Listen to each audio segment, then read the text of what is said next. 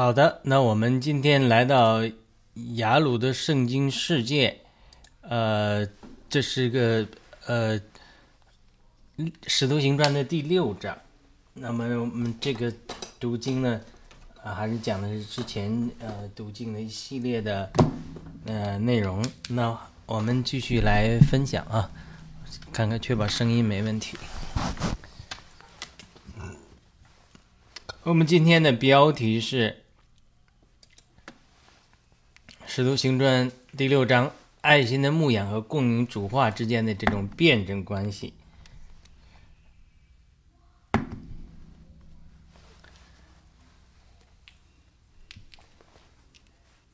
好的，《使徒行传》的六章非常简单啊。呃，我们过去的理解是说。这一章呢是犹太人的孤儿寡妇被忽略了，呃，好像是因为使徒们说我们太忙了，有更重要的事情，就是神的话要注意。这是第二节，没有空管这些孤儿寡妇的事情，但是因为他们在抗议中找麻烦了，所以还要找人去处理一下。这当然是故事，就是说，是那些孤儿寡妇。呃，抱怨跟对使徒们抱怨说没人管他们，当然他们最后找了斯蒂凡等人。虽然这些人不是使徒，但是也是呃，好像中层干部一样。他们都是在使徒神行传实战，大家都很厉害。所以斯蒂凡呢，不仅擅长做饭，而且蛮有圣灵、信心、智慧和主的话，神迹骑士也随着他们。那么，呃。总之呢，呃，使徒没有，似乎呃，好像这个意思，使徒是没，呃，呃使徒那个好像使徒是没有时间来处理这些事情，才交给这些小人物们呀。但是当我们开始交通的时候，却发现圣灵带我们有了不同的理解。在交通这些问题的时候，我们感到圣灵的说话光照时。这些抱怨的孤儿寡妇不仅仅是物质上贫穷，更是灵里缺少主的丰富。因此，使徒们决定，使徒们的决定，呃，不仅仅是安排，呃，给他们提供饭食而已，而且呢，是在提供饭食的同时，更是让斯蒂凡这样的人，满有圣灵和主的话语的人，在服侍饭食的同时，更是，呃。把满有主的丰富的圣灵分赐给这个贫穷的人。换句话说，他这个所谓的贫穷啊，他不是，还不是说光是物质上贫穷，他是这个还在呃灵里贫穷，精神上贫穷。贫穷限制我们的想象力。我出生在中国农村的一个普通的家庭，可以说来自社会的最底层。和我们一起聚会的人也有不少同样背景的中国人，因此我们就在聚会中谈到自然谈到贫穷的问题。我们因因为过去贫穷的经历呢，导致我们不仅物质贫穷，很多在我们呃很甚至在很多方面像想象力被限制住了，特别是缺少自信呐。这是我们呃我讲我的经历，和我们一起读经的一些基督徒也是农村或者是底层出来的，就是很多地方就是缺少想呃想象力。呃，缺少自信。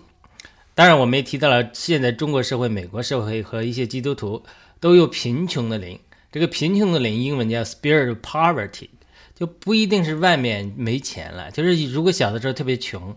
他有的时候会啊，会有一个贫穷的零，就是什么都不够，什么都是呃要。即使有一天没有那么贫穷了，但是总觉得没有安全感，贫穷。那外面的贫穷并不可怕，最可怕的是贫穷限制我们的想象力。在聚会中，一个姊妹说，美国科学家研究这种贫穷啊，对人的神经都有影响力，从而能导致人的学习能力下降。所以，美国有的教育工作者希望把贫穷家庭的孩子的归入特殊教育。当然，这个说法有争议。这个姊妹继续说，一个人外面贫穷，不见得里面也贫穷。比如。我们都看过那个电影《阿甘正传》里的阿甘的妈妈，虽然贫穷的，却鼓励阿甘保持一个纯洁的心。阿甘也取得了他的成功，对不对？那我们在就是讨论这些问题，我觉得两两方面的讨论都有道理。我也特别提到，比如甘刚建美国刚建国的时候，呃，美国新教徒他们外面虽然贫穷，但是他们却邻里富裕。现在的美国人与那个时候的人相比，虽然外面的物质虽然呃丰裕了很多，但是呢，在邻里向着主方面，呃，却好像是贫穷了。那个，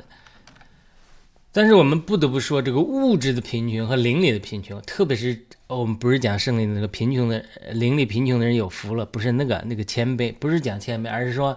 因为我们的邻里受到限制，缺少自信和想象力。是这种这这这种邻里的贫穷，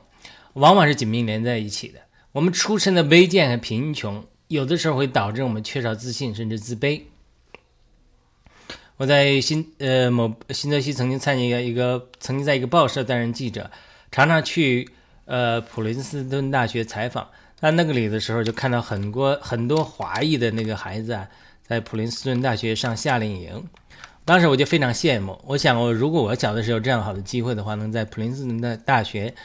上这种夏令营，或许在事业上更加成功，对不对？性格上也会更加健康。但是我们小的时候并不一定有这些条件，而且呢，因为缺少呃，往往我们缺少足够的榜样啊和适当的帮助呢，可能我们的性格和能力发展方面都有不足，呃，我们也会自卑。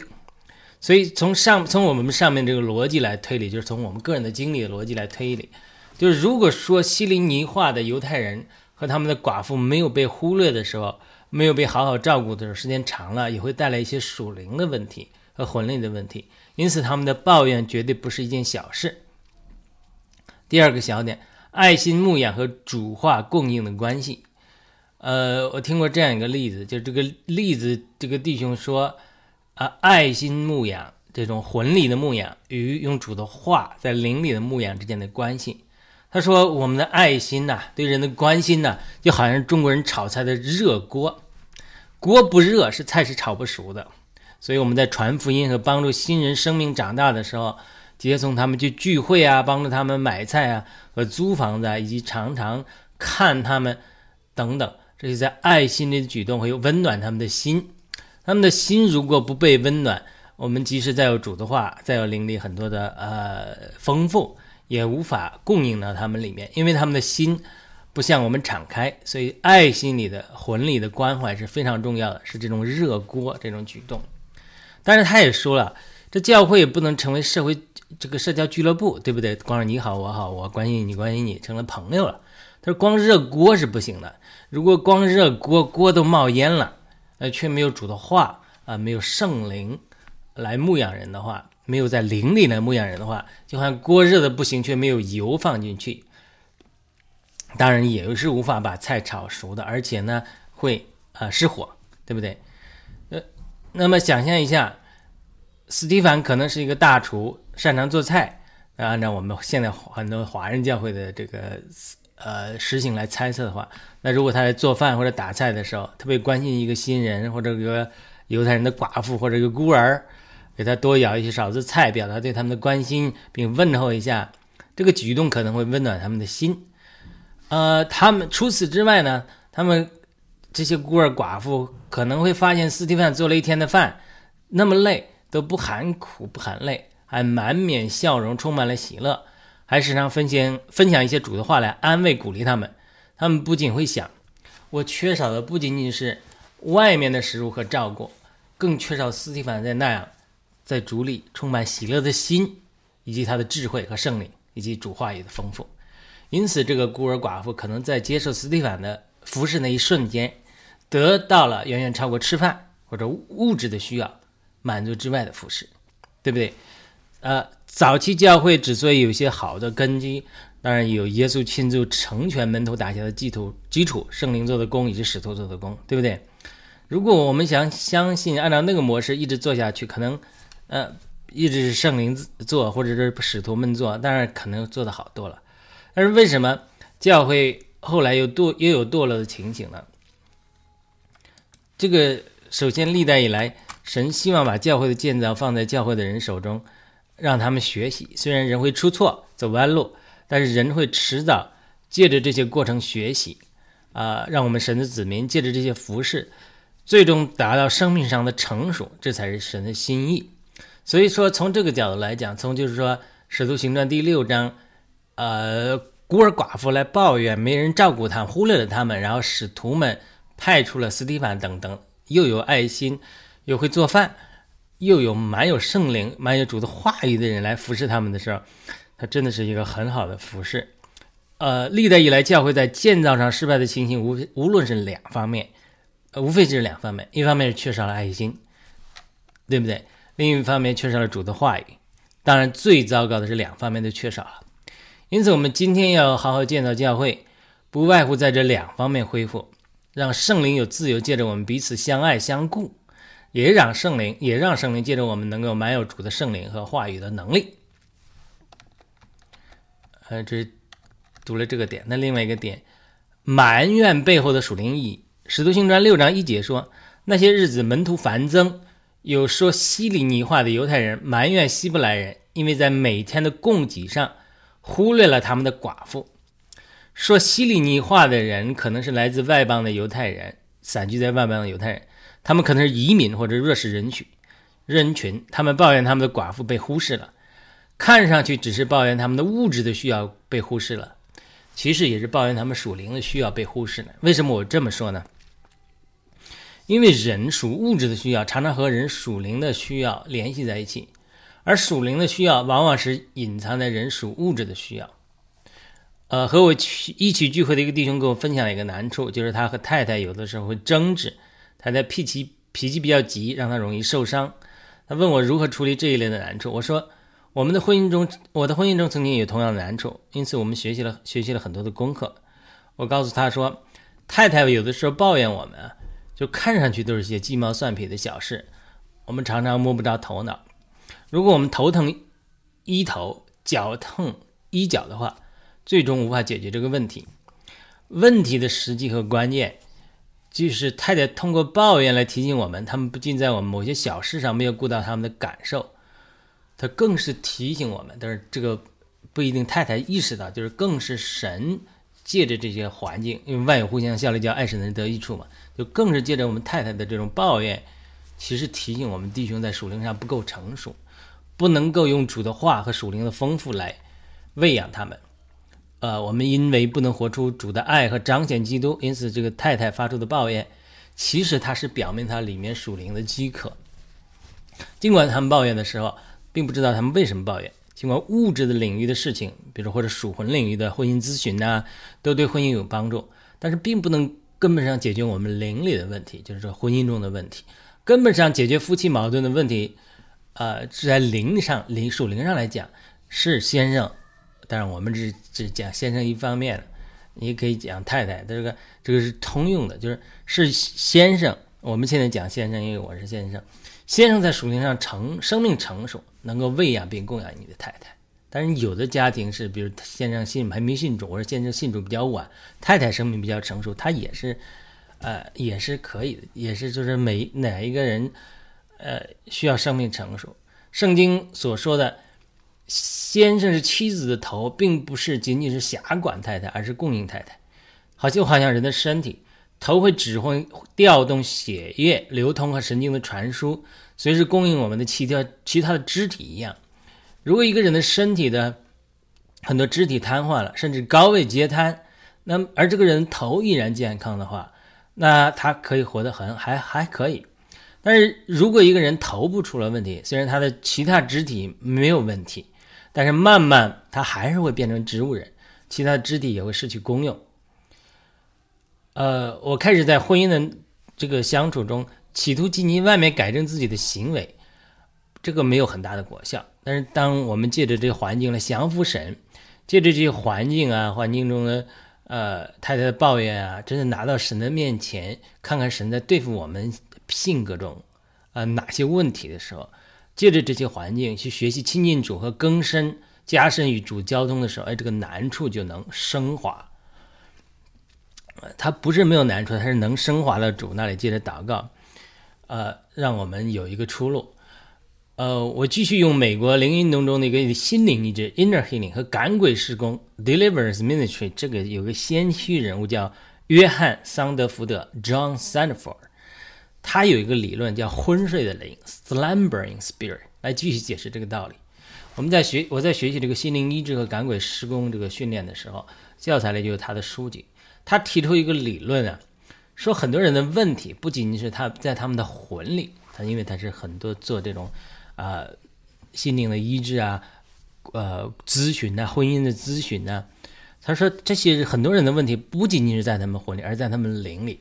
特别是当一个小孩子在他成长的时候，他如果没有得得到足够的拥抱、关爱和灵里的培育的话，他的灵，他的 spirit 会变成一个昏睡的灵，就 slumbering spirit。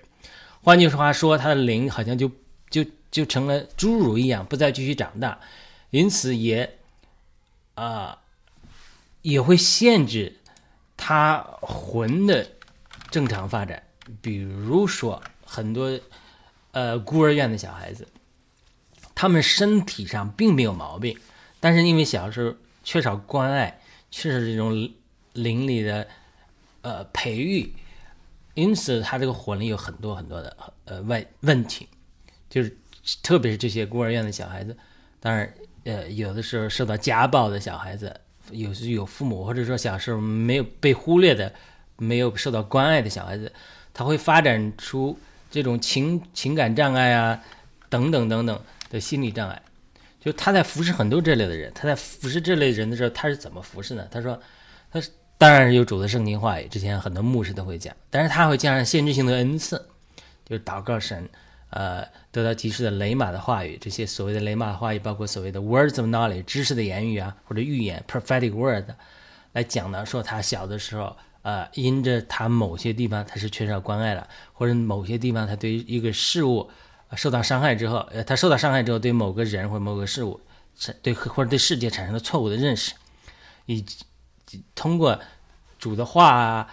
不光是黑白字句的雷马罗格斯的话，还是包括哎祷告中得着的感动的话语啊，哎来供应他这个人的灵，唤醒这个人灵，告诉他，虽然你过去受到这个伤害。但是呢，神的好美意是好的，他不是要伤害你，是人某个人做错了，或者说你父母啊忽略了你，但或者说甚至有些小孩子性侵的被性侵的，他说这个不是说神不爱你，而是神与你一同流泪，他呃，你不能说因这个受受到伤害就恨所有的父母，啊恨所有的人，然后恨神，对不对？他这个这种呃心灵的医治就涉及到。把自己活，把这个受被服侍的人很多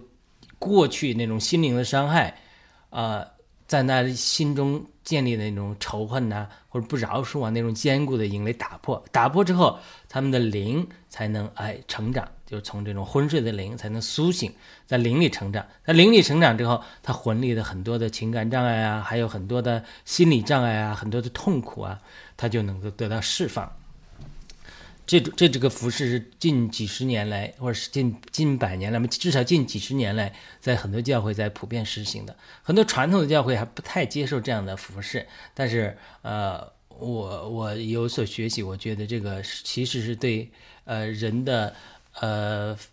呃心灵、心身灵的全面的发展，它是非常有益处的。当然，在我们原来的教会的背景，主要更注重在灵里的话语啊和生命的成长，不太注重呃这些这种咨询的服务，呃，甚至是认为说啊这些都是魂里的。但是呃，只要我们转到灵里，就魂里的问题就解决了。但是其实我观察不是这样的，在魂里的问题是一乱乱麻。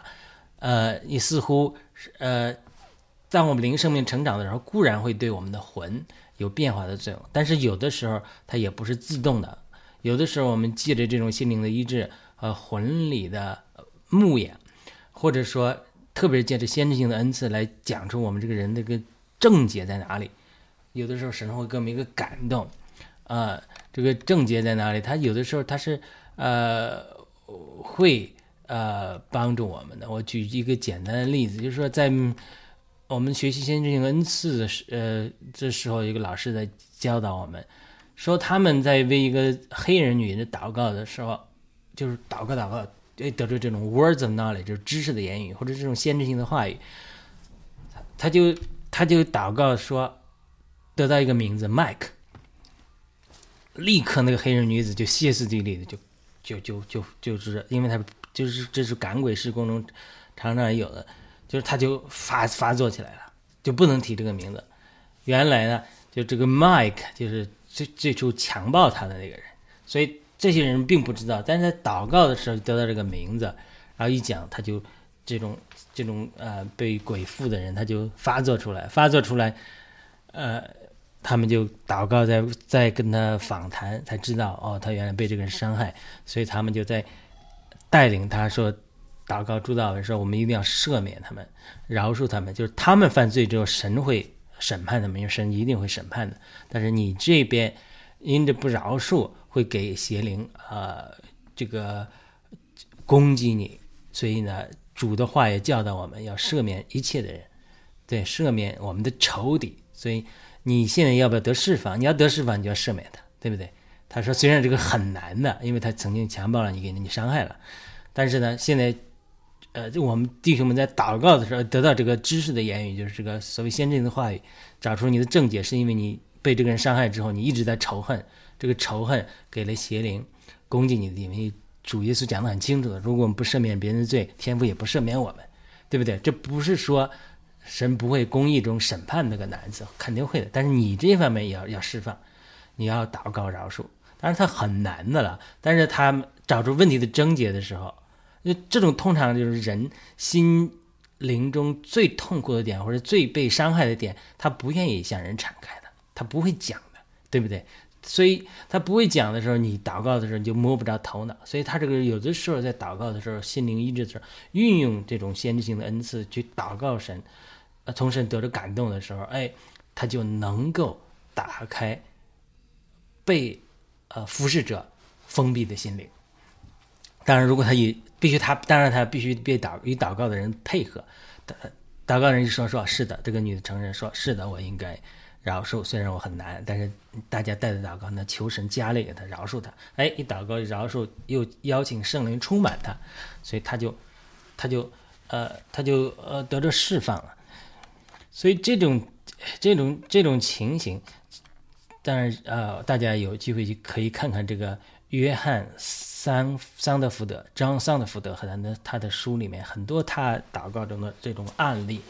都都都去解释，就是说他讲的是，他说当我们去，嗯，供应主的话，当然你讲圣经的讲啊，这个呃义务挂虑，对不对？但是有的时候有个人在忧虑的时候，你给讲圣经说应应当义务挂虑，反正接着祷告，感谢祈求，将你所有的告诉神，神那超越人所能理解的平安。呃，必在基督耶稣里保卫你的心怀意念。你可能丢一大堆圣经的话，最后他也不敞开，他也没得到帮助。这个我们呃服侍过人的都知道，为什么呢？就是说你虽然有主的画在外面那个黑白的字句，但是它里面那个症结在哪里，你没有点到。所以这个时候要圣灵的感动，圣灵的引领，找出他的症结在哪里，哎，温暖他的心，就好像它里面就好像一个有一个地方，就好像那个啊一个伤口，它它它遮盖着它，不让人碰。或者他里面这个，呃，因为受到伤害，他没有神的爱，他结冰了，所以你要用，呃，对他魂的关心，从神来的智慧的，呃，知知识的言语，这个神的预言的话语，让他感觉到，哦，神知道我这个问题，神知道我关心，哦，神知道这个麦克强暴了我，但是他不是神做的，是这个人的罪做的，神也，呃，呃，知道这件事情，神爱还依然爱我。神在是，其实在关心我，他等于就是说，这种限制性恩赐呀，或者是魂力的关心，他等于是把他那个心灵中结冰那个东西，每个人的心灵中都这种冰块。我常常讲，就是每个人生命中都你的麦克，给你造成伤害那个人，你是绝对不愿意让别人讲的，你也不提的。但是呢，如果我们祷告的人服侍的时候，怕把他这个冰结冰的地方，用神的这种感动的话语，啊。分享给他，就好像神的爱，一个大大爱，就像很有热度的大海，就一下子融化他冰冷的心。但融化冰冷的心之后，他才能灵里敞开，说：“哦，我这个是这个是的，我愿意接受神的祷，呃，神的帮，接着接着神的，呃，接着神的帮助来饶恕别人，或者说来分享。”他就是因为过去这种，呃，外面的伤害，对魂力的伤害之后，就结冰，结冰之后就会把人的灵，呃。窒息，让人灵呃的成长受到了限制，所以这个就是讲他讲的，约翰桑德福德讲的，就是说我们呃服侍别人的时候，不能仅仅从魂里的问题，靠就是这种心理心理呃完全心理咨询，他不能。他说一定要有主的话语，还要主雷马的话语来唤醒这个人的灵，让那个灵里他得医治。所以我和那个弟兄分享的时候，那个时候我孩子还在吃奶，所以我继续用我给孩子喂奶的故事来解释。就是孩子那个时候刚小的时候，他晚上饿了会哭，对不对？因为我太太白天带孩子，呃，他呃，因为我太太白天，呃，这个辛辛苦，呃，很辛苦啊，上班。这个，所以我那时候我是晚上起来喂奶。这个小孩子他不会说话，对不对？只会哭，这哭就好像抱怨一样，说他饿了。那个时候我就读了一些文章，就是面对小孩子这种哭，你可以有两种选择。这是一个教导我们呃父母应该及时起来喂小孩的时候，他讲，他说，如果我们牺牲我们的不便，他什么时候饿了就什么时候喂的给他吃。另外一个就是不管他哭了呢，没人管他就不会哭了。为什么呢？他发现哭不管用。他说，可我看那篇文章说，如果这样做的话，小孩子也会渐渐习惯了，但他他也就不哭了。但是他的胃会萎缩，不会变大，所以他建议说，因为婴儿的胃本来就很小，因此几个小时就饿了。所以呢，如果我们呃晚上及时起来喂养他的话，他不仅得到饱足，他胃胃就渐渐渐扩大。哎，等到一段时间之后，他胃大了，然后他吃的东西多了，他就能一觉睡到天明。但是如果这个时候他你呃他胃还没有长大的时候，他还你你你不起来喂他的话，他就是他慢慢他就他就会。因因应环境，就是说，呃，他胃不那么长了，他就胃会小，对吧？当然，这是一个文章，我们自然对自己孩子不会这样。但是听说很多孤儿院的孩子，因为常常哭了没人管，就渐渐不再哭了。他们知道哭也不管用，因此就不哭了。但是他们的心，特别是他们的灵，就会猥琐，会关闭，就是心里就是不再相信世上有爱。当他们的灵就是萎缩，就成了约翰桑德福德讲的这种孤儿的灵，或者是说。啊，这个他讲的昏睡的灵，slumbering spirit，就是说，反正世界上没人爱我，我也无所谓，我我就破罐子破摔。他就他这个灵萎缩之后，因为我们人首先是灵，然后呢，我们再魂，然后才是身体。他就当他的灵萎缩了，灵里不相信有神了，或者感觉不到神的存在了，感觉不到这个神灵里的交通的时候，他们的魂的一些功用，特别是情感就会扭曲。所以呢，照顾孤儿院的人、有爱心的人，常常去孤儿院抱抱或者抚摸这些孩子，就会帮助这些孤儿们相对健康的成长。现在的医学啊、科学也证明，就是经常的抚摸和拥抱会让人感到温暖和爱，从而这些实行非会非常帮助这些孤儿更好的成长。我曾经做记者，在法庭采访了一个杀人犯的案子，他父母离婚之后。他感到被抛弃，就慢慢在世界上学坏了，最终成了杀人犯。美国特别是很多黑人，就犯杀人罪的人，很多是没有父亲的人，或者没有父爱的人，因此他们对这个世界感到仇恨。这些人其实都是被世界伤害的人，值得我们的同情。所以，我们我为什么在讲这种小孩子也好，或者这种犯罪的人也好，他这种灵里的问题，就是他 slumbering spirit 昏睡的灵的问题。那我又返回来跟这个弟兄讲。呃，如何面对太太的抱怨的问题？我对那个弟兄说，这个太太的抱怨看似是一种生活的小事，但是其实呢，是神给我们的活基督彰显基督的机会。这个，那因为你如果比如说基督徒也有很多离婚的，如果呃大家都活在肉体里，那他抱怨你，我抱怨你，你你憎恨我，我憎恨你，那最后大家就分开了，对不对？这是一种情形，但是另外一方面就是，如果你能够在主里得到恩典，就是能够在生命上成长的话，它其实是神婚姻是神给我们的最好的一个机会，让我们活出基督、彰显基督的机会。当然，我知道是非常不容易的，这个需要我们很多的顺服，需要我们向自己的肉体死，对不对？所以，啊，我跟这个弟兄说，从每次太太抱怨的时候，各种争争执的时候，我们要从这种言语啊、情感的受伤中走出来。你不能眼目聚焦于争吵本身，而是你要到主带到主面前，聚焦于在主面前检视我最近的属灵的情形如何。我们在主面前需要扪心自问：我是否与主足够亲近？我是否满了圣灵和主的话？我是否在生活中，无论是经意啊或不经意之间，分享了一些主的话语或者属灵的经历，供应了太太属灵的生命？你如果反思这些之后，你就会发现自己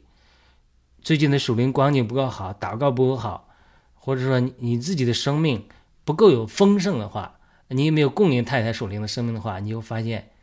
哎，这地这些可能是造成里面的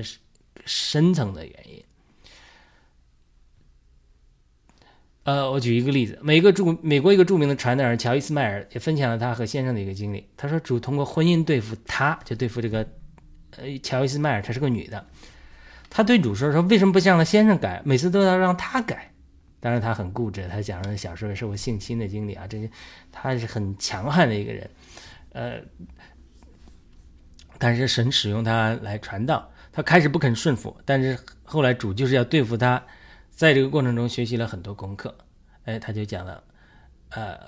神就说我就要对先对付你，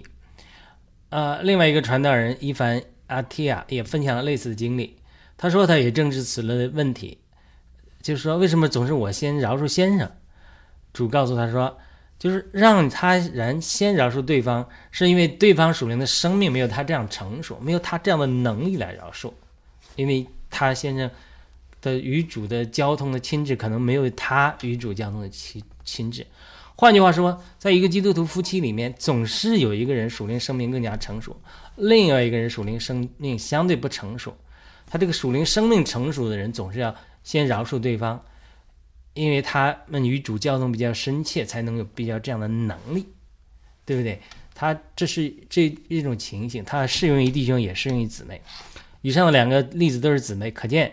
并不是只有先生可以在属灵上供应太太，如果太太属灵更加成熟的话，他们的先生就是那个抱怨的孩子，他们渴望得到属灵的喂养。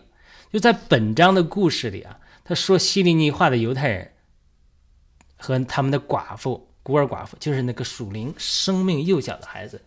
他们的抱怨绝对不仅仅是寡妇没有饭吃，而是他们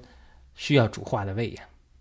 使徒深谙这个道理。否则，如果只是外面物质的需要，他们随便安排一些人做饭给你饭吃就好了嘛？不是的，他们拣选的是斯提凡等人，不仅可以服侍饭食，而且他们是满有圣灵和智慧的人。这是第三节，《使徒行传》六章第三节记载的。五节说他们又是斯提凡这些人是满有信心和圣灵的人。第六节，使徒们还按守在他们身上，给他们祷告，传递恩赐。使徒深知寡妇的抱怨绝对不是属物质方面的，而是这是一个信号，告诉他们需要安排人，不仅服服侍饭食，也要服侍话语，分赐圣灵给他们。果然，他这个服侍之后，使徒这样一安排之后，服侍第七节立刻记载，神的话扩张起来，在耶路撒冷门徒的数目大为繁增，也有大群的祭司。顺从了这信仰，换句话说，在七节记载的神的话在这里能够繁增出来，门徒数目大为繁增，甚至有大群的犹太人的祭司顺从了信仰，是使徒借着安排斯蒂凡等满有圣灵、智慧、信心的人，在服侍寡妇饭食的时候，也把主的话和圣灵的丰富服侍出来，才导致了主的话。在这些寡妇中间先繁增，寡妇得到了见证，又影响了其他的孤儿和家庭，逐步扩大影响，甚至影响了很多祭司都顺从信仰，就好像一个石头丢在湖里，带动了一波涟漪一样。使徒安排斯蒂凡等人供应寡妇饭食和主的话语以及圣灵的丰富，带进了一系列积极的结果。反过来。假如使徒忽略了说犹西里尼化的犹太人和他们的寡妇的抱怨，就好像我前面所说的孤儿院的婴儿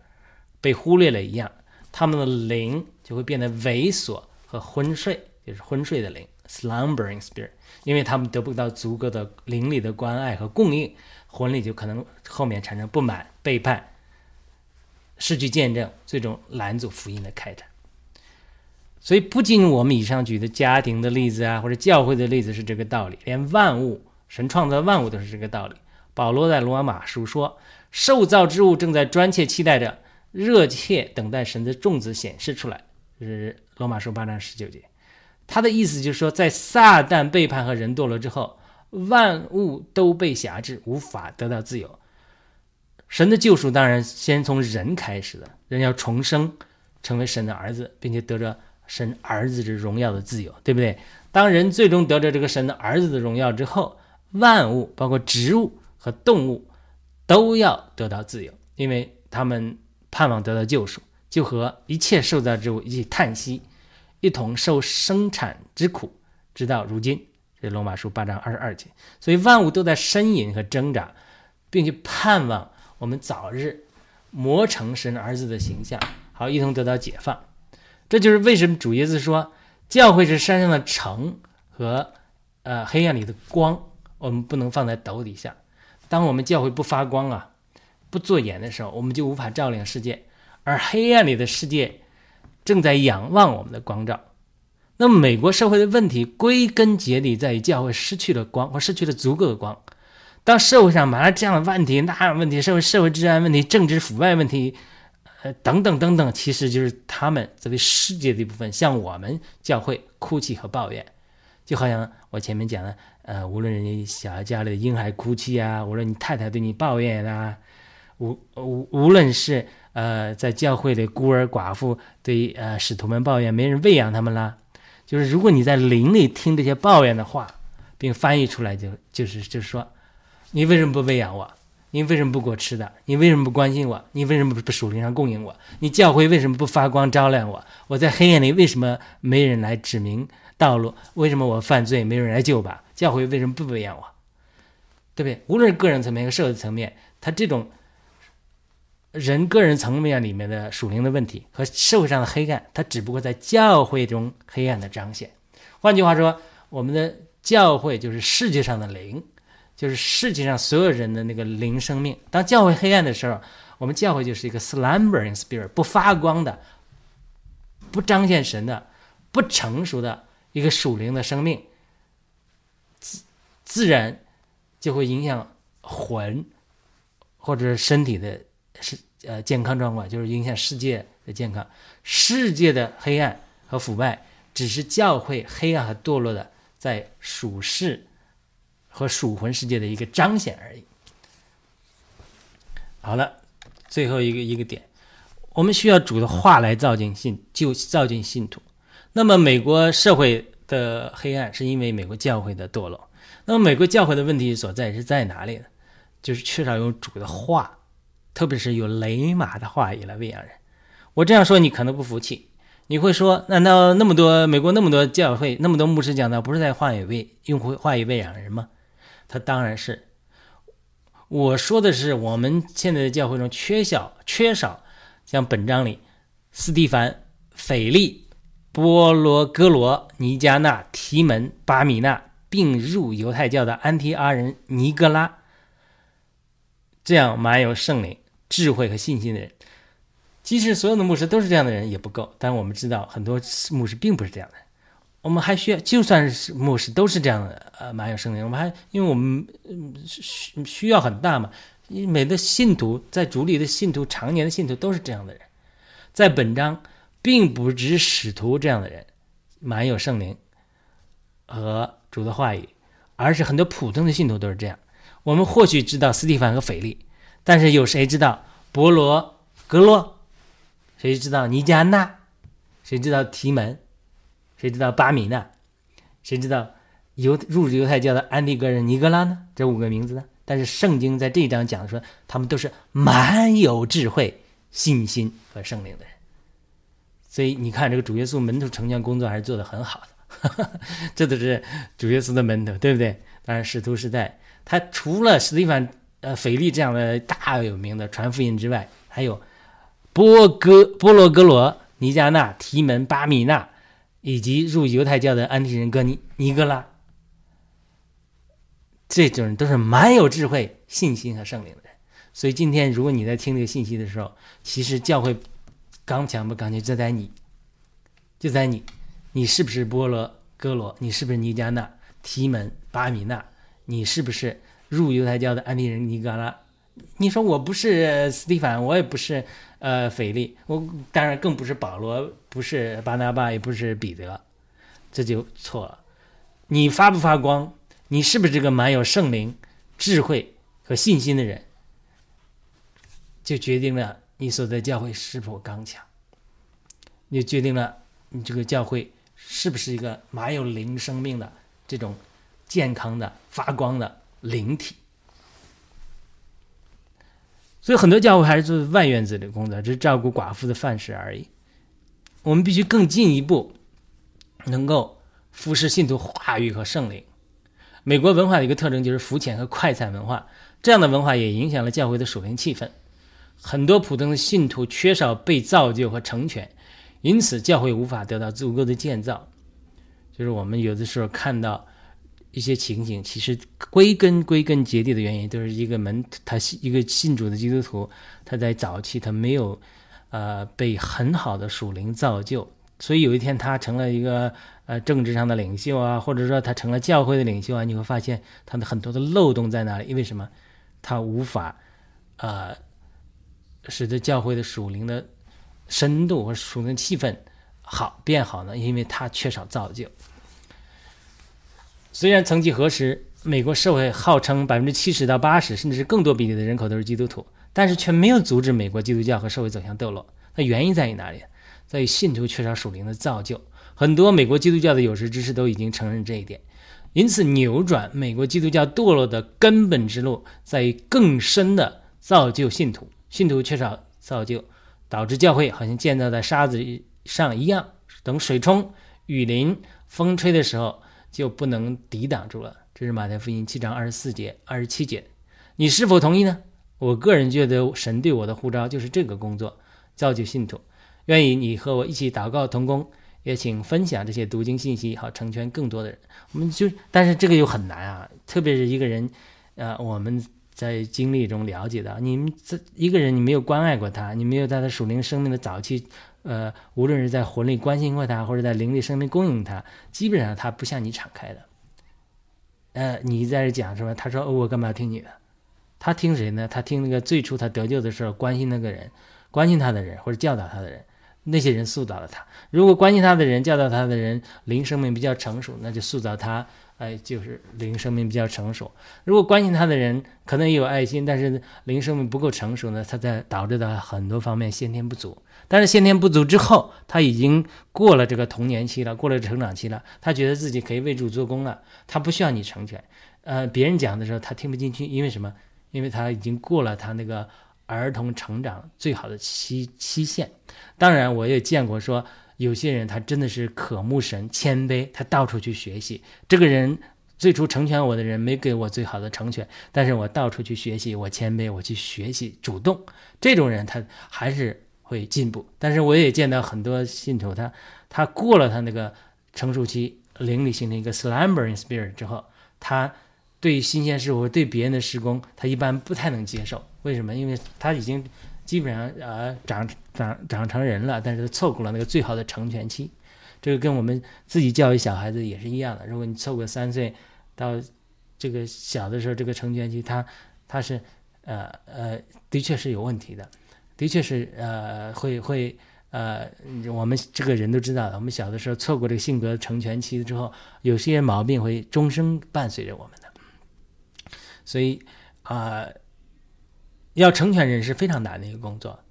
因为很多的人他需要成全的时候，没有人帮助他，没有呃有足够生命的人帮助他。等一天他长大了，他已经慢慢有个 slumbering spirit，他不觉得自己需要成全，他觉得要成全你呢。我碰到很多这样的人，他觉得我我我来帮助你，因为我我我我已经信主多少年了，或者怎么样，他他没有这种谦卑的心，他也错过了这种呃受到成全最好的时期，所以呃这样的弟兄姊妹，他其实在教会中是相当相当多的，就是他呃做了骨干了，做了领袖了，但是他在早期的时候没缺少成全，如果他肯谦卑，到处去学习，他还是会呃呃学到很多很多的。但是有的人他就是可惜的是，他就已经定型了，就不愿意接受别人的帮助了。所以，呃，这是我们读《使徒行传》第六章的感动。虽然是讲一个寡妇抱怨没人服侍她，但是呢，使徒的反应，呃，拣选了斯蒂凡等一般人蛮有圣灵智慧和话语的人，